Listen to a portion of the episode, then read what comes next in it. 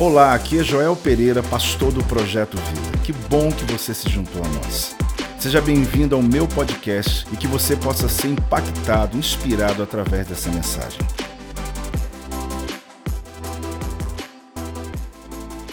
O texto que eu vou ler hoje, querido, é a proclamação do mês de setembro. Os irmãos devem se lembrar que há um evento de 12 horas que nós geramos aqui no Projeto Vida, 12 textos esses doze textos, eles são declarações que nós fazemos, proclamações para cada mês.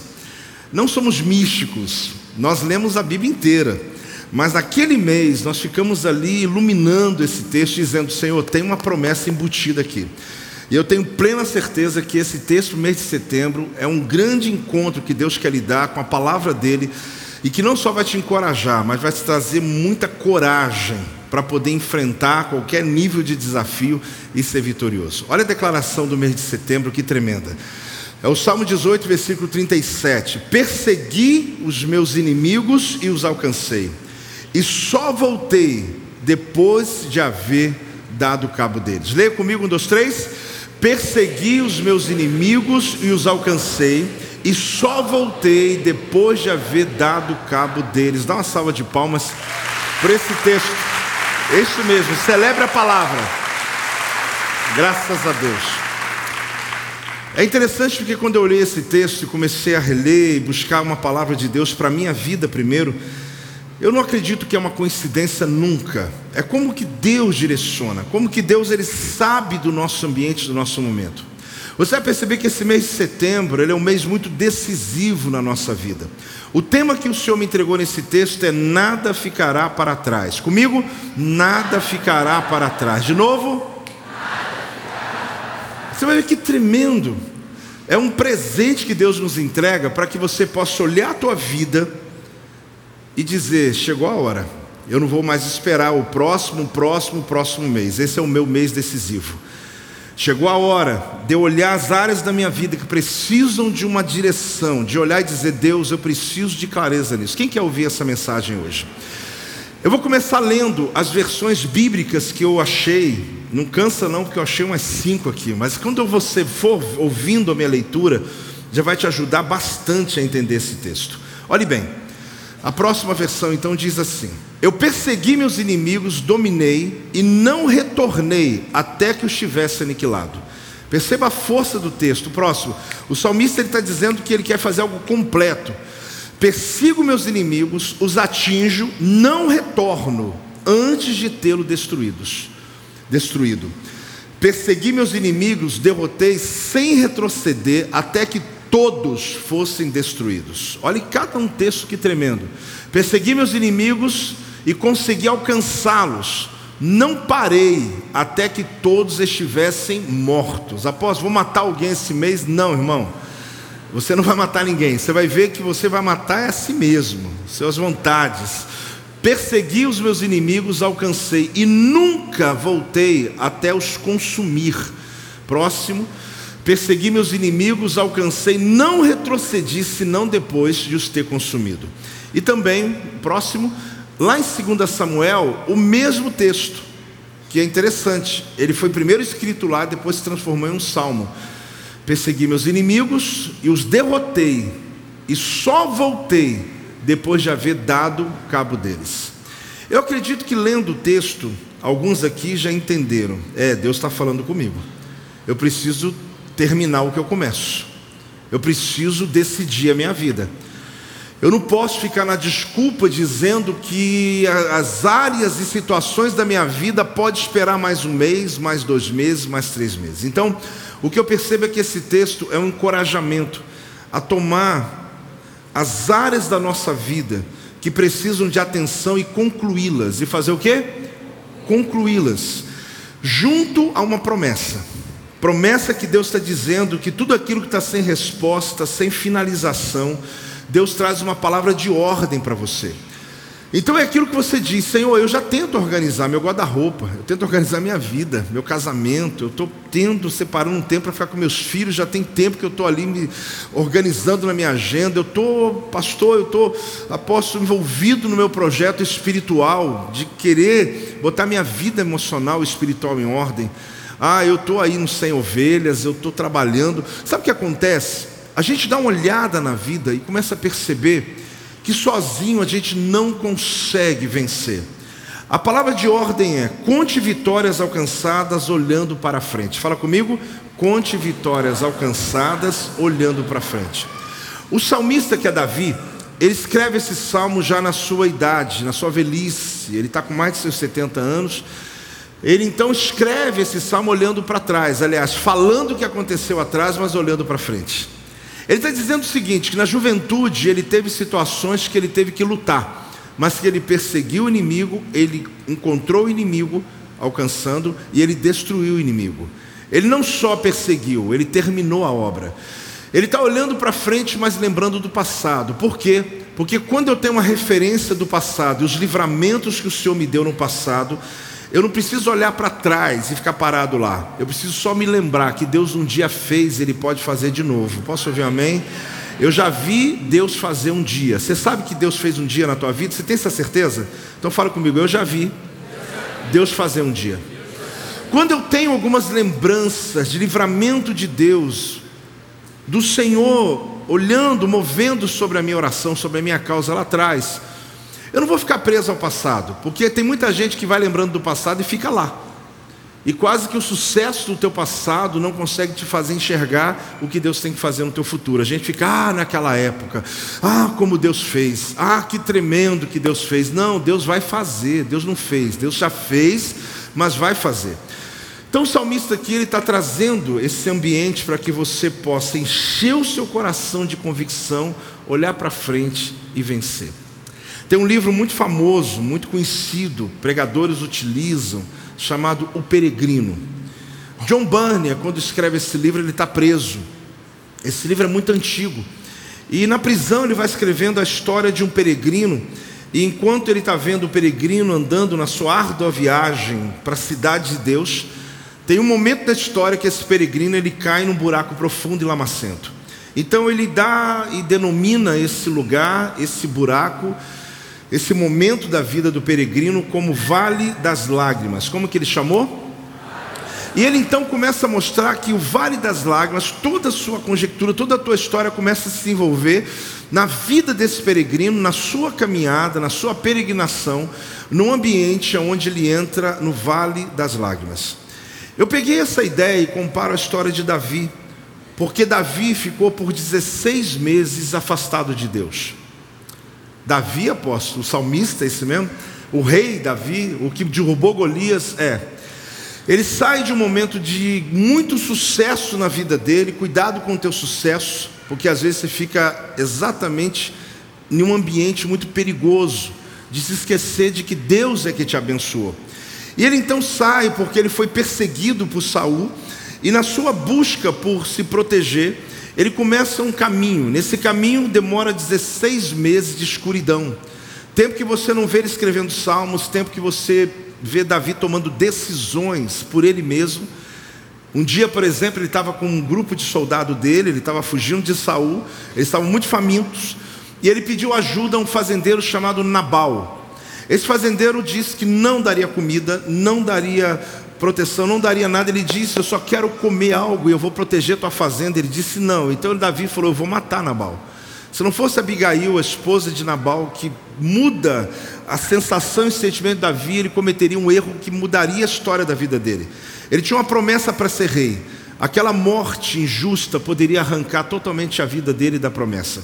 Mas Davi continua. Ele vai para Gate cidade de Golias, o qual ele havia matado. Vê se você consegue ver isso que eu estou vendo. Lá ele faz uma aliança com os filisteus, dizendo: Se você nos der uma cidade para morar e nos proteger do meu inimigo, eu vou lutar suas guerras. Olha o que ele fez: ele fez uma aliança com o inimigo. E ali então se passa 16 meses até um dia que ele acorda. Ele descobre que ele está no caminho errado. Você sabe que esse tempo de Davi, para quem gosta de estudar, lá em 1 Samuel, quando acontece a história de Nabal, até a, história de Ziclag, são dois momentos que você vai passar 16 meses da história de Davi, chamado tempo do vale das lágrimas, o tempo da escuridão de um rei, um tempo de alguém que tem uma promessa, mas que decidiu viver por si mesmo, decidiu tomar decisões por si mesmo, ele não consultou mais a Deus. Só que chegou no momento que ele chegou ao fundo do poço, e foi ali que ele busca o Senhor, e ele clama a Deus, que ele faz a sua primeira oração depois de tanto tempo: Ó oh Deus, me ajude. Com a oração? Ó oh Deus, me ajude. Ele faz essa oração porque ele reconhece que se ele continuasse sem Deus, continuar tomando suas decisões, fazendo o que ele estava fazendo, ele já não tinha mais volta. Agora, de fato, o que aconteceu? 1 Samuel capítulo 30, no versículo 8 a 10, diz assim: Então consultou Davi ao Senhor. Olhe bem, depois de todo esse tempo afastado, nesse vale de lágrimas, ele consultou ao Senhor, dizendo: Perseguirei eu o bando, alcançá-lo-ei Respondeu-lhe o Senhor: Persegue-o, porque de fato o alcançarás e tudo libertarás. Partiu, pois, Davi, ele e os seus seiscentos homens, que com ele se achavam, e chegaram ao ribeiro de Bessor, onde os retardatários ficaram. Davi, porém, e quatrocentos homens continuaram a perseguição, pois que duzentos ficaram atrás, por não poderem, de cansados que estavam passar ao passar o ribeiro de Bessó. Davi ele chega ao fundo do poço. Esse texto tem a ver com o que, apóstolo? Eu não entendi o que esse texto está dizendo.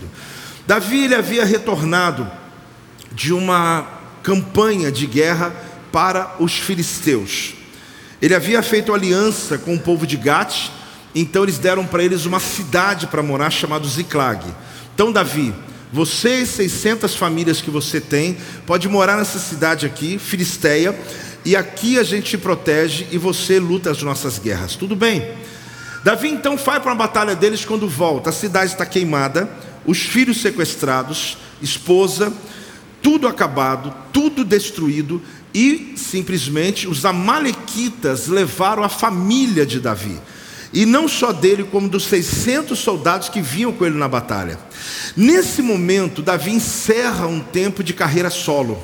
Ele começou a entender que as decisões dele no lateral estavam acabando com ele, agora com a família dele. Porque a gente pensa que as nossas decisões têm só a ver com a gente, até que atinja a nossa casa, atinge nossas finanças, atinge as pessoas que nós amamos. Davi então começa a perceber que ele tinha que dar um basta. Eu digo a você que pode ser que a tua história tenha a ver com a história dele. Talvez não tenha a ver com 16 meses, Talvez tenha a ver com um tempo de maior anos que você passa longe de Deus. Talvez tenha a ver com o que você está vivendo hoje, um vale de lágrimas que você está dizendo, Deus, eu decido, eu pretendo e dependo completamente do Senhor. Talvez o seu passado você viveu algo assim, como eu já vivi, um vale de lágrimas por estar tá vivendo nas minhas próprias decisões e Deus me acordou. Eu disse, Deus, eu dependo do Senhor. Talvez você está vivendo hoje ou tem medo de uma hora você cair numa situação dessa dessa, de você se perder após um sucesso, de você se perder por conta de você estar tá se sentindo tão forte que vai se afastando, se afastando de Deus. Davi, ele teve volta, você também tem volta. Pode dizer amém, querido? No passado, seja no presente essa situação da tua vida, ou seja o medo de um dia acontecer no futuro. Essa nossa mensagem de hoje, querido, ela pode nos salvar de decisões muito sérias que você pode estar tomando na tua existência. Eu posso dizer aqui que esse cenário que Davi ilustra aqui, que está no livro de Samuel, está ilustrando para nós, foi o cenário que Davi fala aquele texto: perseguir o inimigo, alcança o inimigo e destrua o inimigo. Nesse período, Davi estava tomando decisões erradas. Ele está virado, quase mata um homem.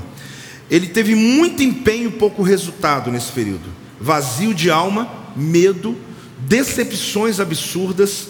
O nome desse lugar é Vale de Lágrimas.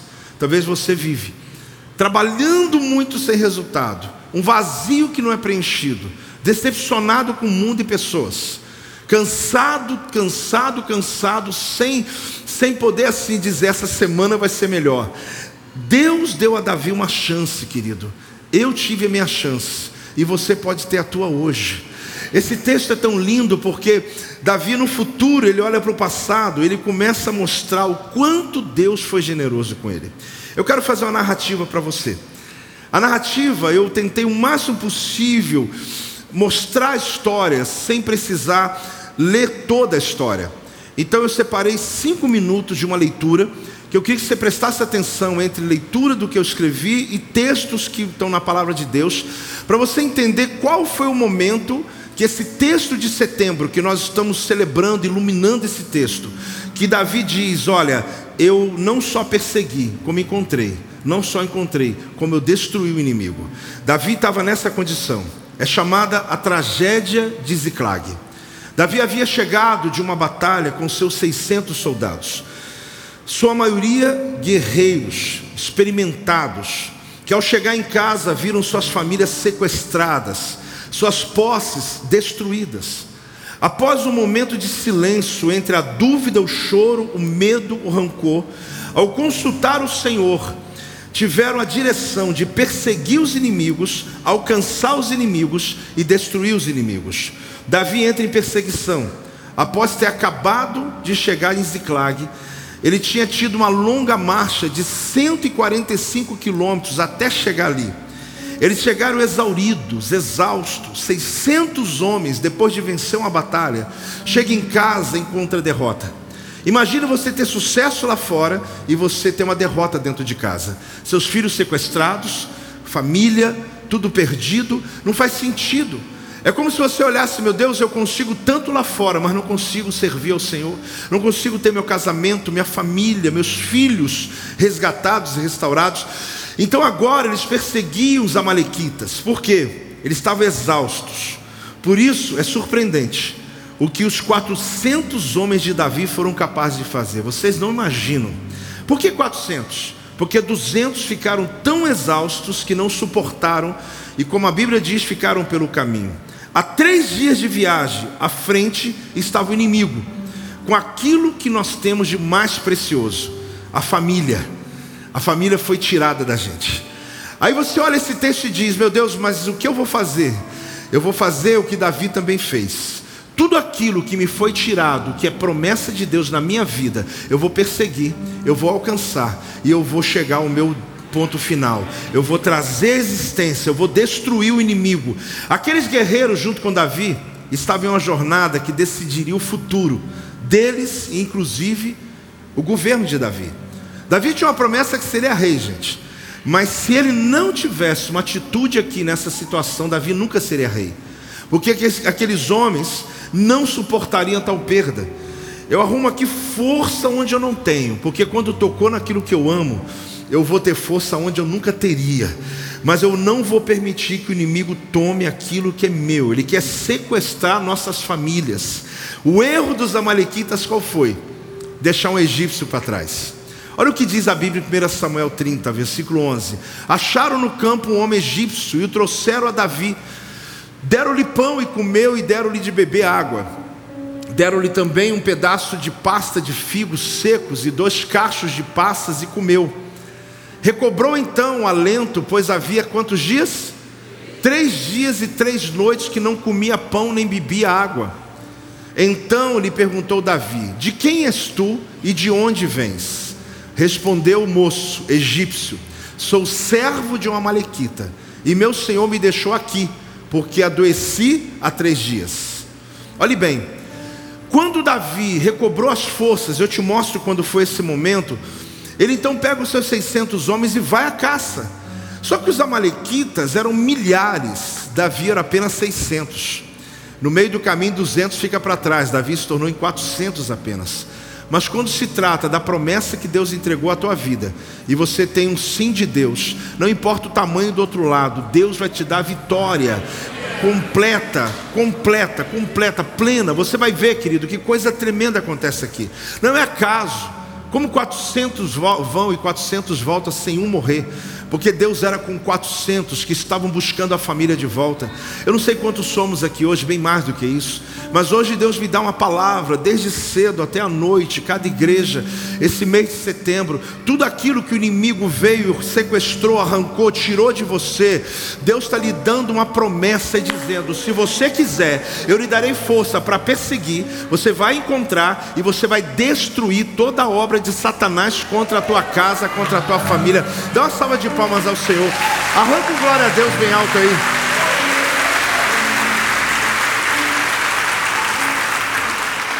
Só que o inimigo cometeu um grande erro. Qual foi? Deixou um servo deles para trás, um egípcio que eles haviam sequestrado no Egito, doente, não servia para eles mais, só que Davi cuidou dele. Davi deu água, comida, pasta de figo, passou nas feridas dele. Quando esse homem recobrou as forças, Davi diz o que?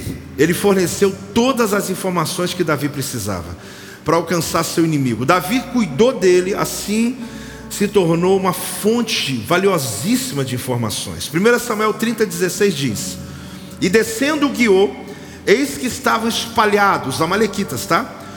Sobre toda a região, comendo, bebendo e fazendo festa por todo aquele grande despojo que tomaram da terra dos filisteus, Ziclag, onde Davi morava, e da terra de Judá, que era o povo que morava ali. Espalhados por toda a região, festejando suas conquistas, o exército amalequita estavam prestes a experimentar a ira de Davi e seus 400 soldados valentes que entraram no campamento amalequita, os destruiu, porque a ordem de Deus era: persiga, encontre e destrua. Não deixe nada para trás. Não estava em formação militar, o exército estava festejando, nem imaginava, não tinha sentinelas. Davi estava ali à espreita, na madrugada, olhando toda aquela festa no vale. E Davi, junto com seus valentes, em número muito menor. Mas a batalha começou pela manhã do dia seguinte, irmão. Aqueles homens desceram, dispostos a tomar de volta a família, a tomar de volta os despojos, a envergonhar o inimigo que entrou no território que não deviam ter entrado. E ali aquela guerra, aquela batalha terminou na noite do outro dia. Eles venceram, recuperaram tudo que lhes foi roubado, além de conquistarem todos os bens que possuíam, se tornando se tornando despojo da guerra deles.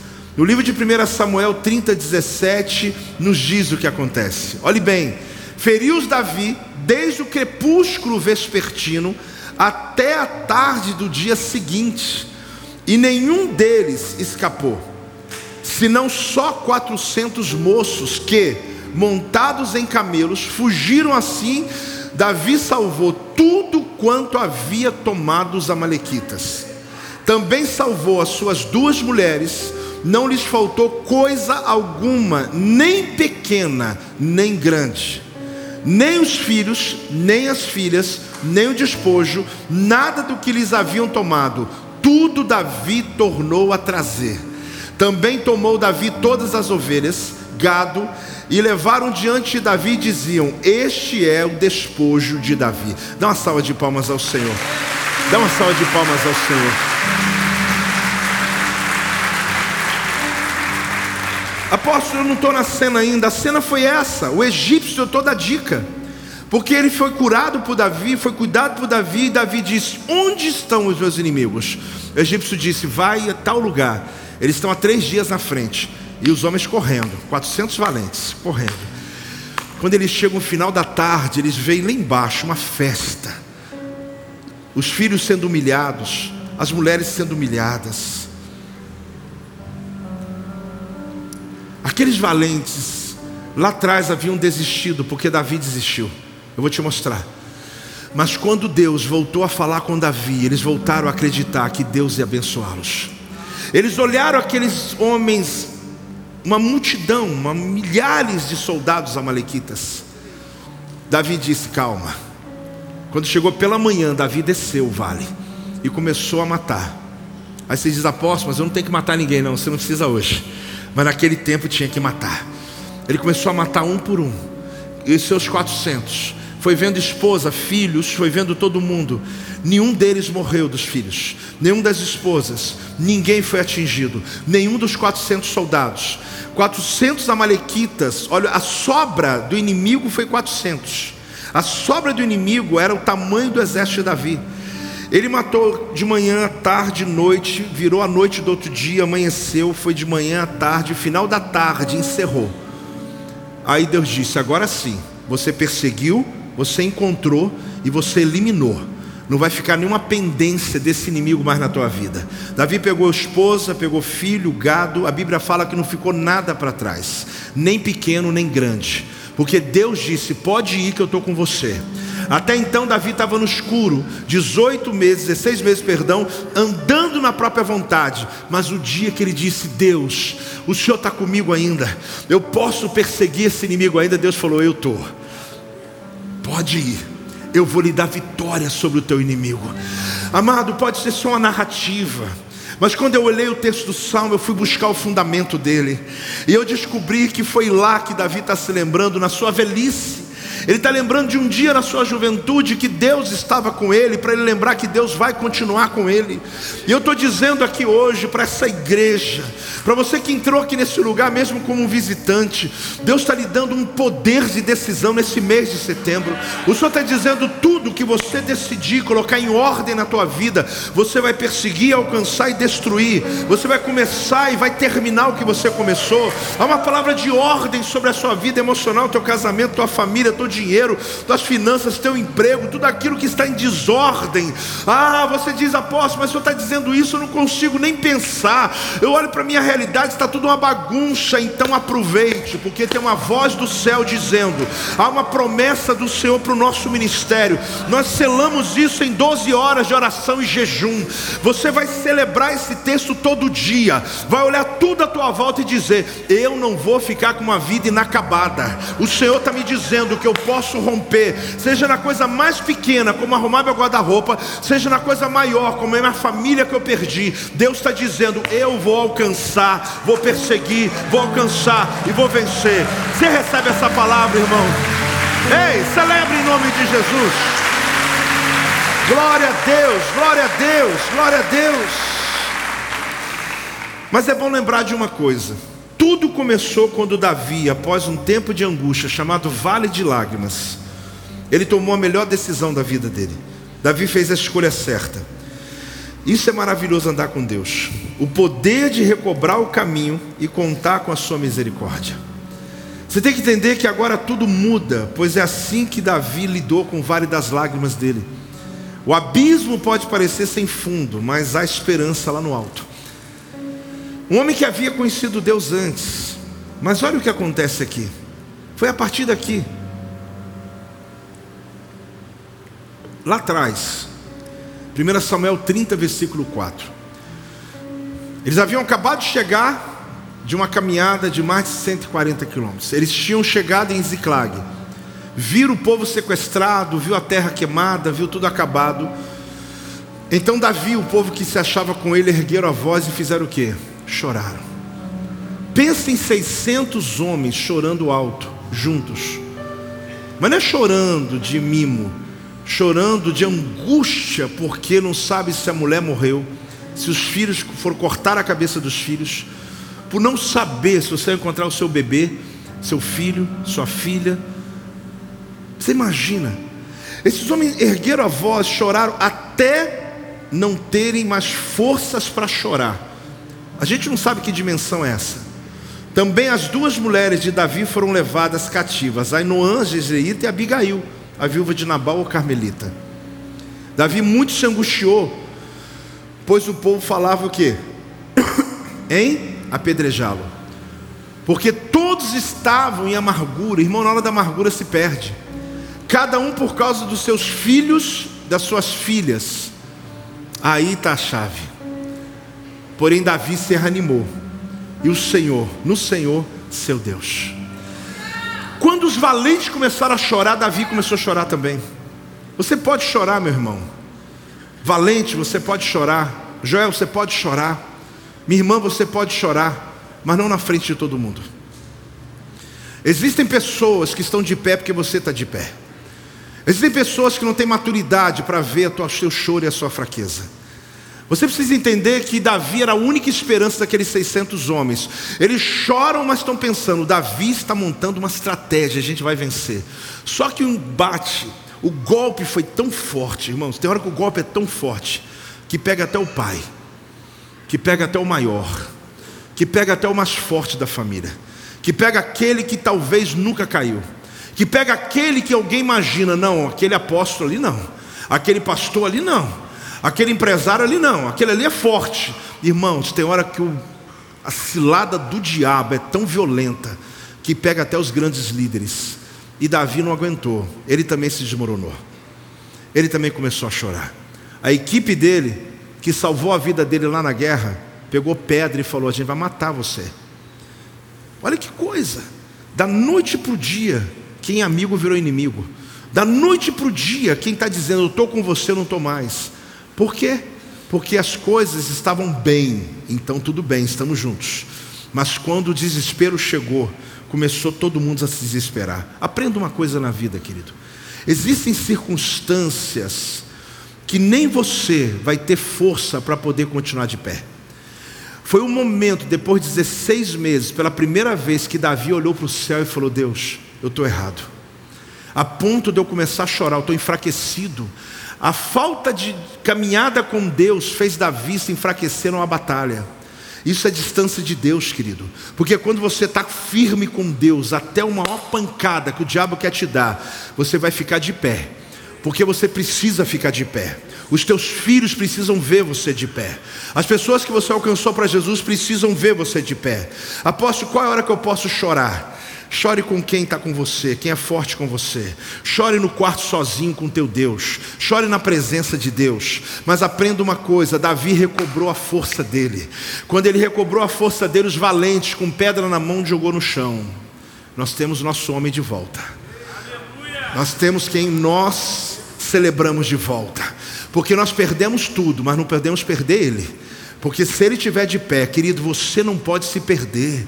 Não importa o que aconteça na tua casa, à tua volta.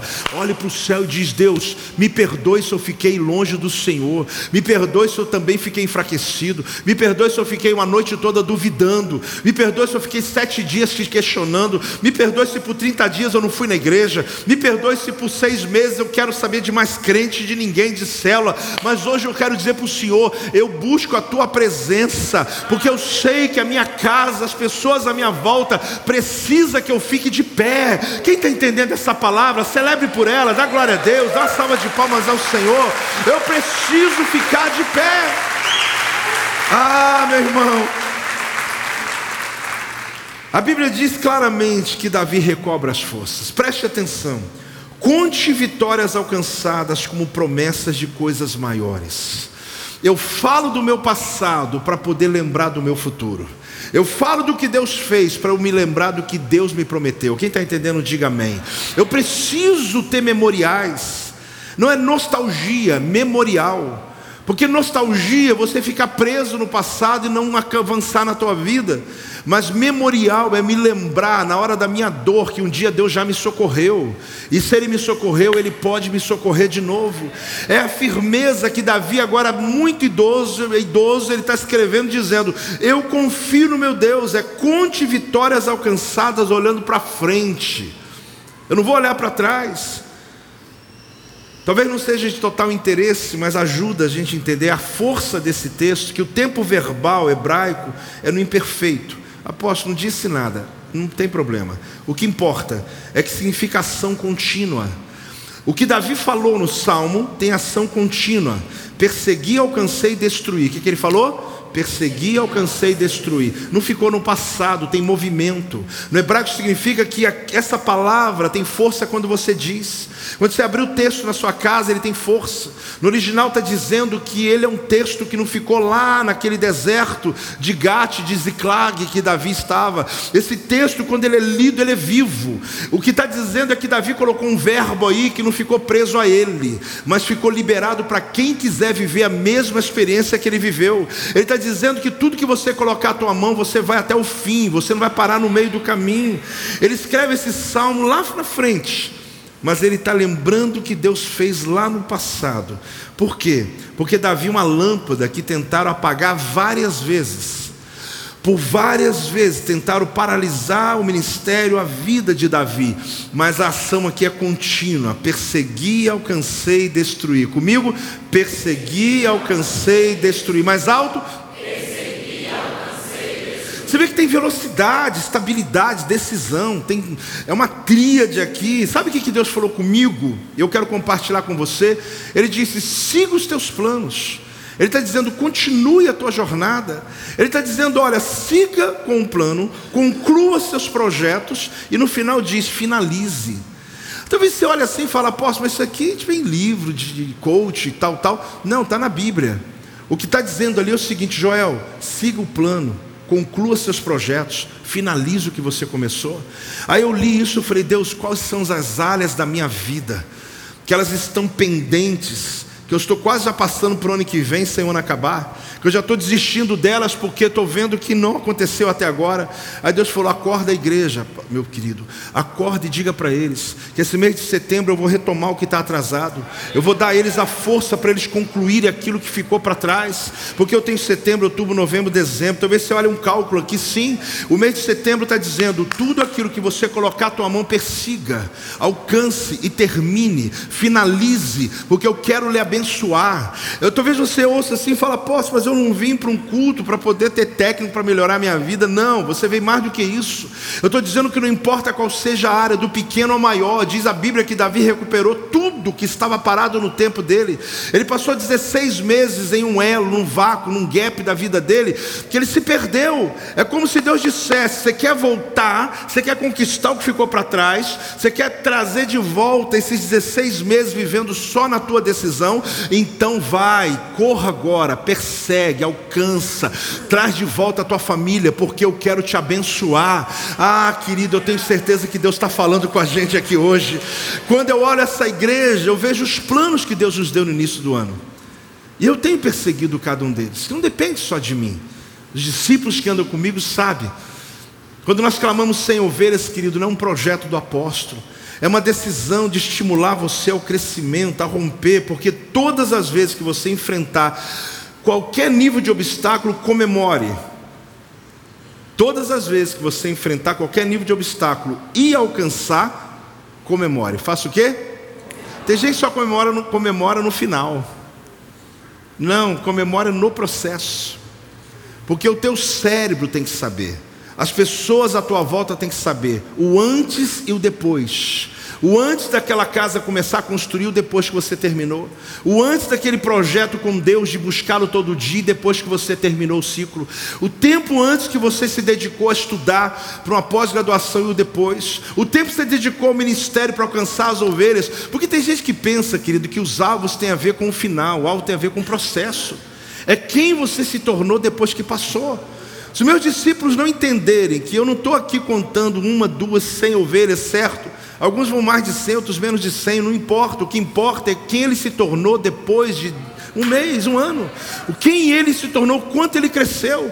E não é só o meu discípulo direto, é você, meu discípulo, que está ligado a eles. Que quando você olha lá, a gente olha no aplicativo e diz: o que eu tenho que fazer? Fazer parte disso, por quê? Porque eu olho para você, querido, e quero desafiar você a fazer parte de algo que seja maior do que você. Eu vi uma foto, e interessante que eu nem usaria nesse culto, de uma árvore que foi plantada em Israel. Ela tem aí, um amigo mandou para mim essa semana, ele estava lá. Eu não fui nesse lugar. Ele falou: Jó, é interessante porque ele virou um monumento, uma obra de arte. As pessoas gostam de fotografar. Mas eu reparei que a árvore tem alguns frutos, tem um pouco de sombra, mas ela não cresce mais. Óbvio, né, apóstolo? Mas mesmo sendo óbvio, não cresce por quê? Porque tem uma estrutura que está limitando que ela passe de onde ela chegou. Ela já tem fruto, ela já dá fruto, ela já dá sombra, e até virou um lugar de fotografia. Só que se você pegar essa árvore e colocar numa terra boa, regar, ela vai crescer mais, ela vai dar muito mais fruto, ela vai dar muito mais sombra. O que eu quero dizer para você, meu irmão, é que de alguma maneira você ainda não sabe o que você é capaz de realizar. Porque existem ambientes que você um dia esteve que limitaram você. E quando eu estimulo, quando eu falo, vai, Deus pode te usar, não é para te oprimir, é para te estimular a perceber que você pode crescer muito mais do que você cresceu, você pode prosperar muito mais do que você prosperou. Ninguém fala amém, mas tudo bem. Que aquilo que você alcançou na sua vida financeira, você está satisfeito, está bem, mas você sabia que pode ser muito mais do que isso, que você pode dar sombra a muito mais gente, que não se trata só de você ficar abençoado financeiramente, é de você abençoar 10, 40, 100, é você contratar pessoas, é você você prosperar muito, ser uma árvore frondosa, porque talvez no lugar que você está plantado ou esteve plantado, você tem lá fruto, você tem algo, mas não suficiente do que Deus pode fazer através da tua vida. Então entenda uma coisa: pare só de perseguir, alcance, pare só quando alcançou, não, mas destrua, vá até o final dos teus projetos. Você está num ambiente de crescimento, está num ambiente de desafio, Eu quero que você entenda isso, querido. Você vai chegar esse final de ano e você vai dia 31 no culto profético aqui dizendo: Deus, eu quero te celebrar, porque nem eu acreditava que o Senhor era capaz em 12 meses de mudar a história da minha vida, quem eu me transformei e fiz e quem eu sou depois de 12 meses. Pode dar uma salva de palmas sim. Ei, é você aí, glória a Deus.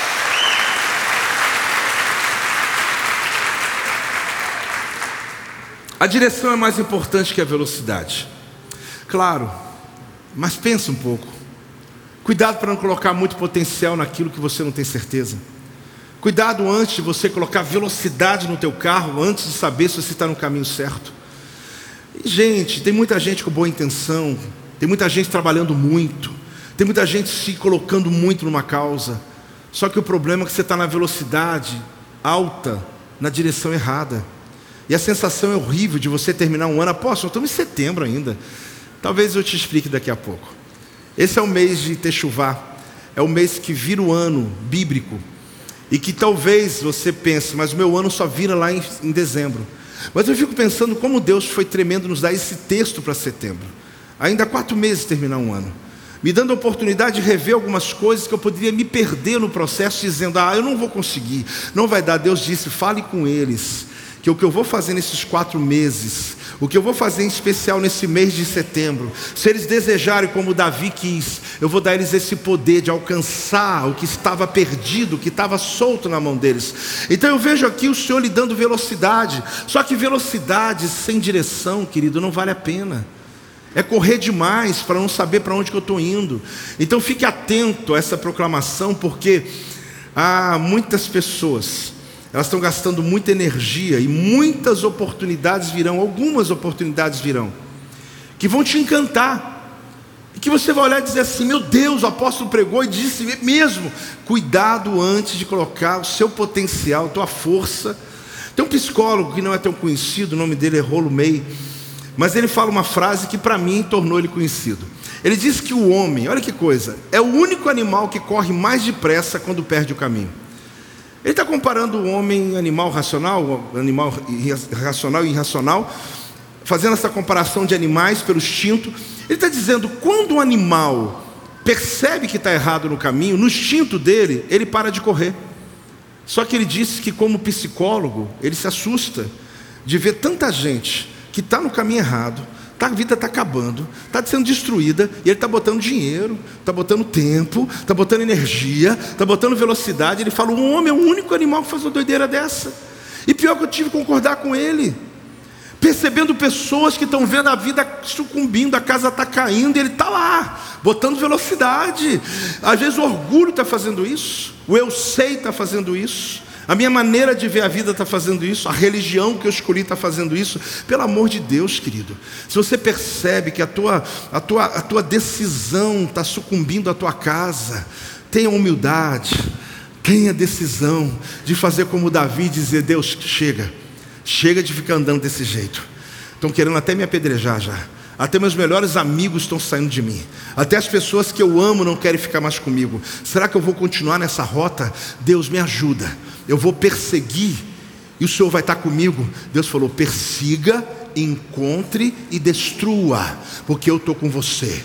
Ele podia dizer, mas eu só tenho 600 homens, diminuiu para 400. Os Amalequitas são milhares persiga, encontre e destrua. Davi foi, querido, mesmo desproporcionalmente muito menor, mas nem o soldado dele morreu, porque eu volto a dizer a você: se o Senhor te abençoar, não vai ver nenhum obstáculo à tua frente que seja tão alto que você não possa alcançar, porque se o teu alvo é de Davi, de buscar tua casa de volta, buscar tua honra de volta, buscar teu ministério de volta, buscar o que lhe foi roubado de volta, o Senhor está dizendo: eu vou vou te abençoar, eu vou te dar autoridade, eu vou lhe dar força. Está recebendo ou não? Recebe aí, irmão.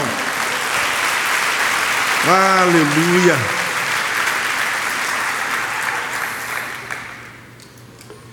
A sensação que eu tenho desse texto, até mesmo para que a gente possa entender melhor, é como de uma peneira. Eu até trouxe uma. E eu quero que você lembre, a ideia posso, para que a peneira?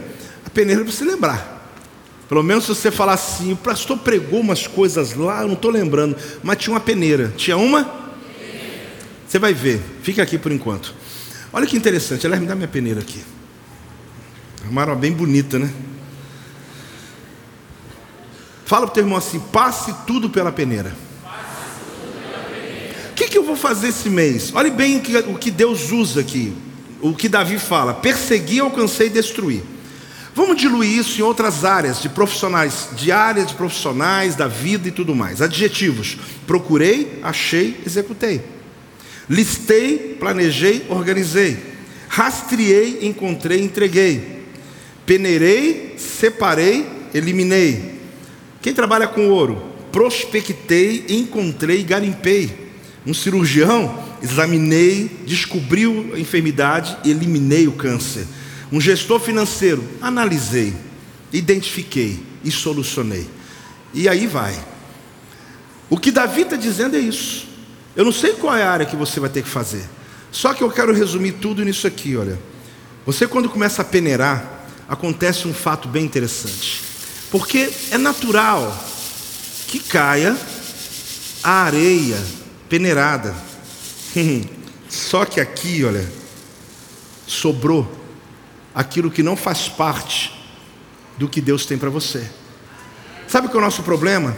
A gente faz a peneira, sabe que tem que fazer, só que a gente na hora de fazer não faz. O que, que eu faço com isso aqui quando eu estou numa obra? Eu vou eliminar.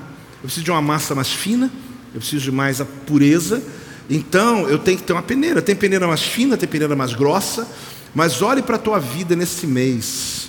Quem está entendendo isso, gente? Peça a Deus. Não se trata só de, na tua razão, fazer um diário aí. É mais do que isso. É dizer, meu Deus, eu quero pegar as áreas da minha vida e eu quero peneirar. E tudo aquilo que for impureza, eu vou jogar fora. Não é para jogar aqui, tá, gente? É porque eu não quero sujar mais aqui. Mas eu vou jogar fora, senão eu ia jogar em cima de você, não dá. Mas vou jogar fora, por quê? Porque eu quero ficar só o que foi peneirado. Vamos de novo. Talvez você se lembre do que você tem que fazer. Quem sabe enquanto eu peneiro aqui, o Espírito Santo vai peneirando aí. Olhe bem. Mas é tão pouco, apóstolo. Isso aqui dá para conviver com isso. Dá para conviver. Se eu colocar na massa, Pedreiro sabe que não dá. Quando ele passar ali a, a ferramenta que me subiu o nome agora, desempenadeira. Já fui servente pedreiro, tá? Então não fica olhando para essa cara achando que eu. Quando ele passar a desempenadeira, essa pedrinha que você vai fazer, vai riscar. Aí ele fala, poxa, não, não peneiraram direito. Por quê? Porque você convive com isso. Só que quando você decide perseguir, alcançar, destruir, é isso aqui, ó. Não fica nada para trás. Você vai, em nome de Jesus, tirar aquilo que está na sua vida, querido, roubando as tuas promessas. Só que eu posso citar em qual área? Eu citei algumas aqui. Você pegar essas três palavras de Davi e buscar o adjetivo para a tua vida, você vai ver que o cozinheiro vai ver, vai ver que o engenheiro vai ver, você vai ver que o psicólogo vai ver, e você vai ver que o pai vai ver, que a mãe vai ver. Ah, mas eu tenho, eu tenho, preciso ter um tempo com meu filho. Querido, entenda uma coisa, não faça tudo de uma vez. Amanhã vai soltar pipa com o filho, vai levar a mulher para jantar, vai lavar o carro, vai arrumar a conta de. Não faz tudo amanhã, não. Não, porque tem gente que sai de um culto desse, ô pastor, já resolvi, marquei a viagem com minha mulher de navio. Vou levar meu filho para soltar pipa comigo. Eu vou arrumar o chuveiro, está queimado, tem dois meses. Eu vou ler a Bíblia toda, uma semana. É assim, gente? Não. Primeiro comece a identificar, encontre. Persiga, encontre. E depois, vamos de novo. Vamos de novo. Vamos de novo. Poxa, eu vou jogar aqui. Vou jogar, pode jogar. Eu ia jogar ali dentro, mas não vou jogar. Não você achar que eu vou jogar o. Deixa, deixa o resto aqui.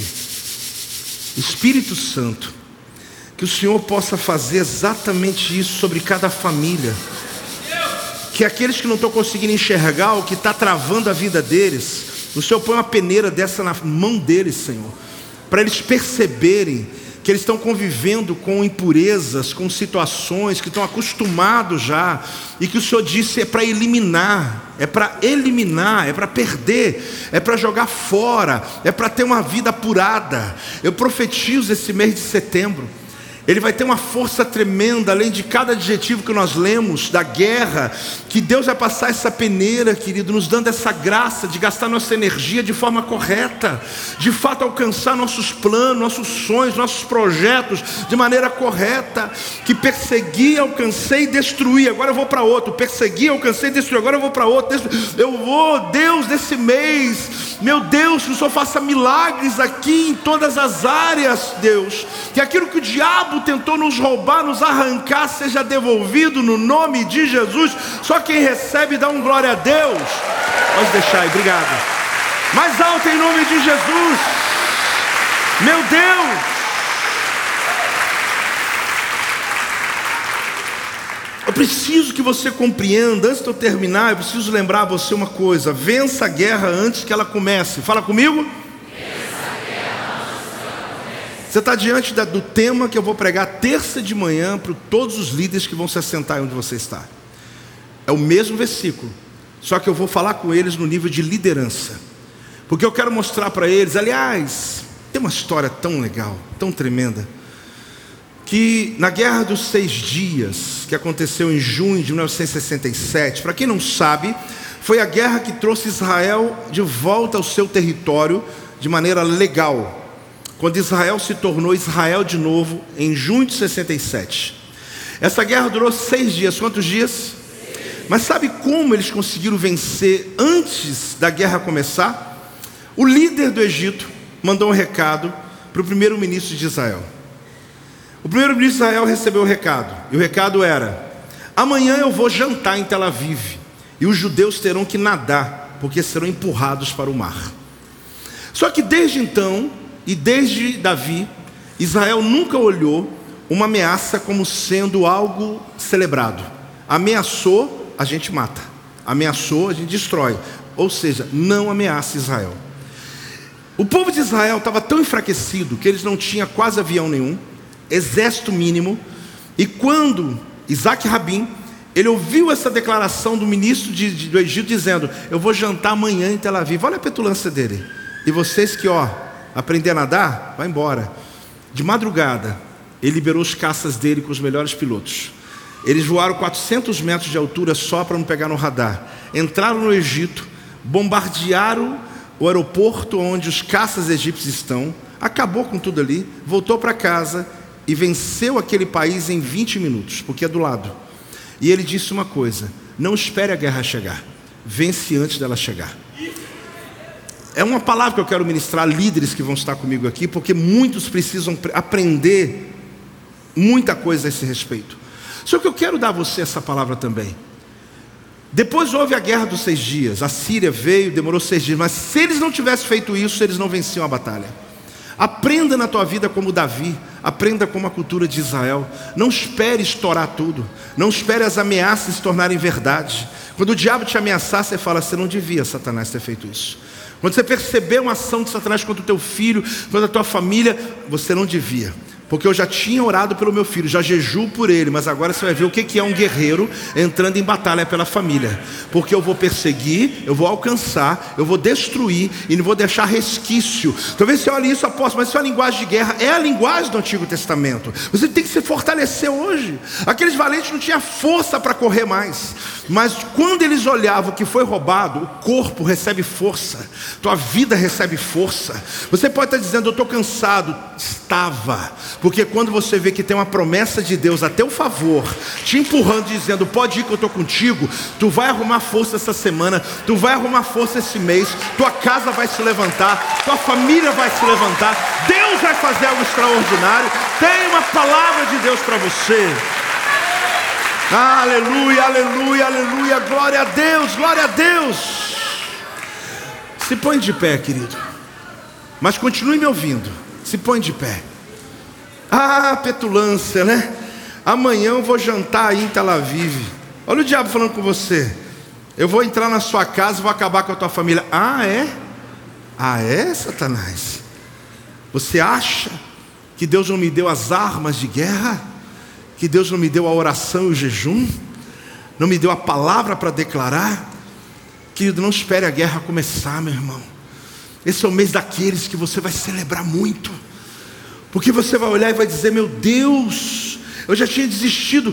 Olha, quando iniciou o ano, no culto profético, eu ensinei três coisas, primeiro aos meus discípulos diretos. Depois eu disse a mesma coisa no culto profético. Celebrei por isso algumas vezes, dizendo que esse ministério ia entrar numa colheita que nós não vivemos no passado. E que existiam três coisas que precisavam ser celebradas por eles. E hoje eu estou lembrando a vocês o que eu ensinei a vocês. Nós começamos o projeto por 100 ovelhas. Esse projeto ele nos levou a uma dimensão que não é unilateral, já repeti ele algumas vezes hoje. Porque foi algo que eu falei, Deus, nós crescemos bastante até o final do ano passado. Deixa eu te contar uma coisa muito pessoal. A pandemia nos assustou demais. Após a pandemia, eu trabalhei como nunca, não só eu, minha esposa, minha equipe, muito, muito, muito. Eu chegava a pregar aqui, vocês sabem, uma mensagem de manhã, ao vivo, pregava outra online, outro tema.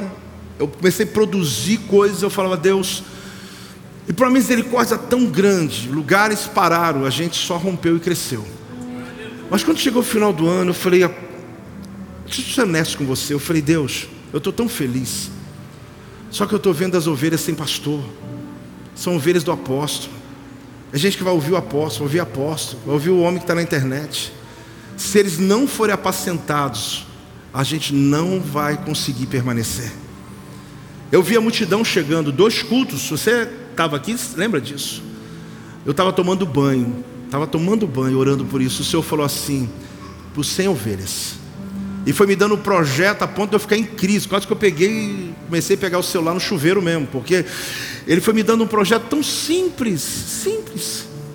Chame cada um dos teus filhos, dê-lhes uma meta de 100 pessoas, põe a foto deles lá e diga para as pessoas virem para ser apacentadas, porque não dá para frequentar uma igreja sem ser cuidado.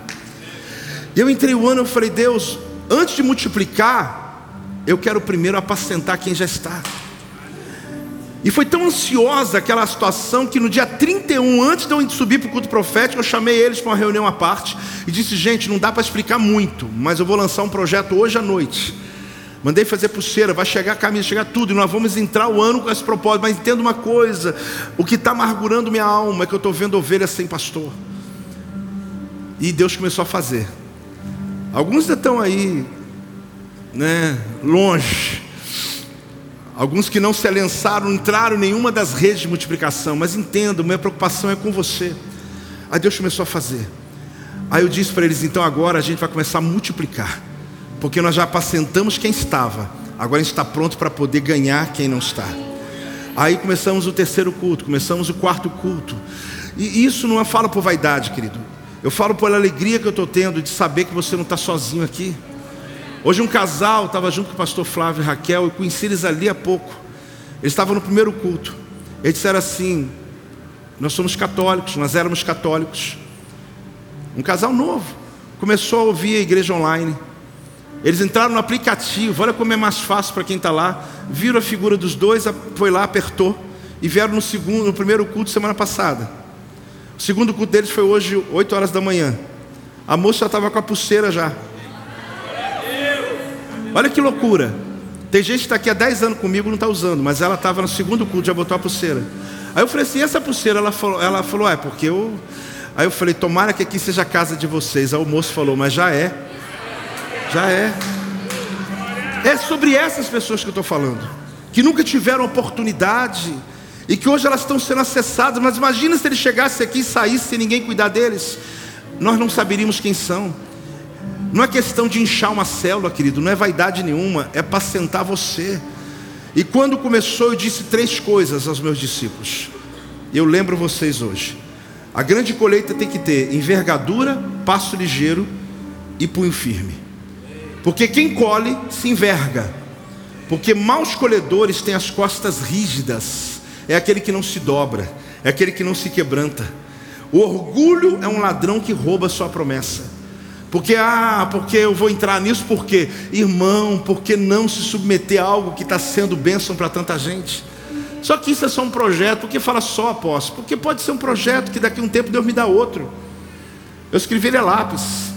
Porque Deus pode mandar apagar e fazer outro, eu não sou apegado a essas coisas. Mas enquanto Deus está falando, a gente está vendo Deus fazendo a obra. E o que está acontecendo é que alguns não percebem que você precisa manter, segundo, passo ligeiro. Por quê? Quando você sai do compasso, você prejudica toda a equipe. Se um dos meus pastores não entrar no compasso, todo mundo tem que recuar. Peraí, vamos lá, porque alguém, porque dois, porque três não entendeu ainda. Mas Deus falou comigo: setembro é retomada. Tudo aquilo que não alcançou até lá vai ser agora. Você tem fé para isso ou não? Mas aposto essa mensagem tem a ver só com essa proposta sua, o projeto nosso. Não, já te falei sobre a tua casa, tua família, teu emprego. No final que eu estou puxando aqui para cá. Que também Deus está nos dizendo que você não só meu discípulo direto, você meu discípulo que está ligado aos meus discípulos, você faz parte de algo maior que você. Deus está lhe usando para algo fantástico esse ano e que a gente vai entrar no próximo ano e continuar nele, crescendo. Já estou dizendo aqui. Só que eu preciso que você compreenda a força que isso tem. Quando eu vi aquele casal, é um de milhares que vão entrar aqui, que está vendo um culto na internet, que olha o aplicativo da igreja, vê lá uma fotinha, aperta. Do nada. Só que ele não sabe que daqui a um minuto, dois minutos, alguém está dizendo: Eu estou aqui, eu sou pastor tal, o que é que você precisa? Olha que coisa linda. Não se trata de um projeto de marketing. Não se trata de uma logística organizada, se trata de uma visão que Deus me entregou enquanto eu tomava banho, orando pela igreja, dizendo: Deus, eu estou feliz com o fechamento do ano, mas eu estou com medo do próximo, porque se as pessoas não forem apacentadas, elas ficarão fracas e elas vão começar a se afastar de Deus, elas não vão ter quem ouça o clamor delas, mas olha como estamos fortes, olha como Deus está fazendo, e Deus vai fazer mais. E por último, passo ligeiro, e por último, punho firme. Qual que é o último? Punho firme, porque quando eu colho, eu tenho que pegar firme, não deixar cair a semente. Por que apóstolo? Muitos já sabem, né? Mas qual é a cultura de Israel? Se eu estou colhendo e uma semente cai no chão, não posso pegar, porque na lei não é minha mais Pega quem estiver viajando, quem estiver passando, quem estiver com fome, vai lá e pega. Agora, quem colhe comigo tem que ter punho firme, tem que cuidar. Eu só desisto quando eu estou vendo, eu desisto não, eu continuo, né? Quando eu vejo ganha, a pessoa vindo, batiza, passou pelo encontro, batismo, está nas escolas, está crescendo, está rompendo nas células, eu vou perseguir, eu vou alcançar e eu vou chegar até o final com essa pessoa. Se eu não tiver punho firme, sabe o que acontece? Eu pego alguém para cuidar. Ontem se converteu aqui centenas de pessoas, mas pegamos 60 nomes ontem à noite aqui. Dá amém, irmão? 60 pessoas que estavam aqui ontem, de outros, porque os outros estão no QR Code da cadeira, e a gente falou: Meu Deus, olha que coisa linda, é uma igreja. Na última reunião a gente alençou mais de 300 pessoas, é outra igreja. Agora, será que isso é para envadecer alguém? Nunca. Isso é para que Deus seja glorificado através de um propósito, querido. Agora, isso não é propósito do apóstolo só, do pastor, não. Aquele casal que está duas semanas já está com a pulseira fazendo o quê? Eu já vou trazer meus amigos para cá. Agora, por que, que alguém em duas semanas se mobiliza, alguém em dois anos não faz, alguém em 20 anos não faz? Acorda para a vida. Cuidado para que você não esteja como Davi em um vale de lágrimas, fazendo a vida do teu jeito. Mas hoje Deus está dizendo: se você olhar para mim e você disser, me ajuda, Ele vai te ajudar a colocar a tua casa, a tua vida em ordem. Levante suas duas mãos, Pai, em nome de Jesus. Obrigado, meu Deus, por essa declaração, por essa proclamação, por essa palavra, por essa direção que o Senhor nos dá como igreja. Nós assumimos essa palavra, perseguir, alcançar, destruir, terminar, finalizar o que começamos. Meu Pai, independente do temperamento, independente da instrução, independente do estilo de vida, essa promessa é para cada indivíduo aqui, quem está na internet. Há uma liberação de Deus para que esse mês seja o mês da conclusão, o mês da vida em ordem, o mês, ó Deus, da alegria na família, de perceber projetos inacabados sendo levantados, mas principalmente aqueles que estão consolidando, aqueles que estão ganhando, estão trabalhando para ti, estão vivendo essa visão que o Senhor nos entregou, dá a eles a unção, meu Pai. Não serão só 100 ovelhas, serão muito mais do que isso. Uma multidão está chegando por aí, uma multidão está sendo alcançada, uma multidão está sendo liberta. Meu Deus, meu Deus, dá uma paixão aos teus filhos, meu Deus, dá uma paixão por vidas, meu Pai, para que eles possam olhar a tua volta e possam alcançar o máximo de pessoas. O inferno não vai se esvaziar. Esse inimigo que está sequestrando famílias, esse inimigo que está sequestrando crianças, esse inimigo que está sequestrando jovens, essa malequita que está levando o que é nosso, nós vamos lá, nós vamos perseguir, vamos alcançar e vamos destruir, porque o nome do Senhor será glorificado. Meu Pai, traz um batismo sobre essa igreja traz um batismo sobre a nossa vida, meu Pai, em nome de Jesus. Em nome de Jesus. Em nome de Jesus. Em nome de Jesus. Davi tinha só 400 valentes. Aqui tem mais de 400, querido. Se você decidir, a tua casa não vai para o inferno, não. Se você decidir, as pessoas à tua volta não vão para o inferno, não. Porque se o diabo está dizendo, eu vou jantar na tua casa amanhã, você fala, vai mesmo. Eu vou te pegar antes da guerra começar, Satanás. Eu vou me assentar à mesa com a tua família. Ah, acha que vai, você não vai fazer isso. Você vai vencer a guerra antes dela chegar na tua casa. Quem recebe essa unção em nome de Jesus? Dá uma salva de palmas ao Senhor. Graças a Deus. Este é o meu podcast. Você pode acompanhar meus conteúdos diários no Telegram e as mensagens completas no meu canal do YouTube. Não se esqueça de me seguir no Instagram. Compartilhe essa mensagem com outras pessoas e lembre-se: quem se adianta, governa.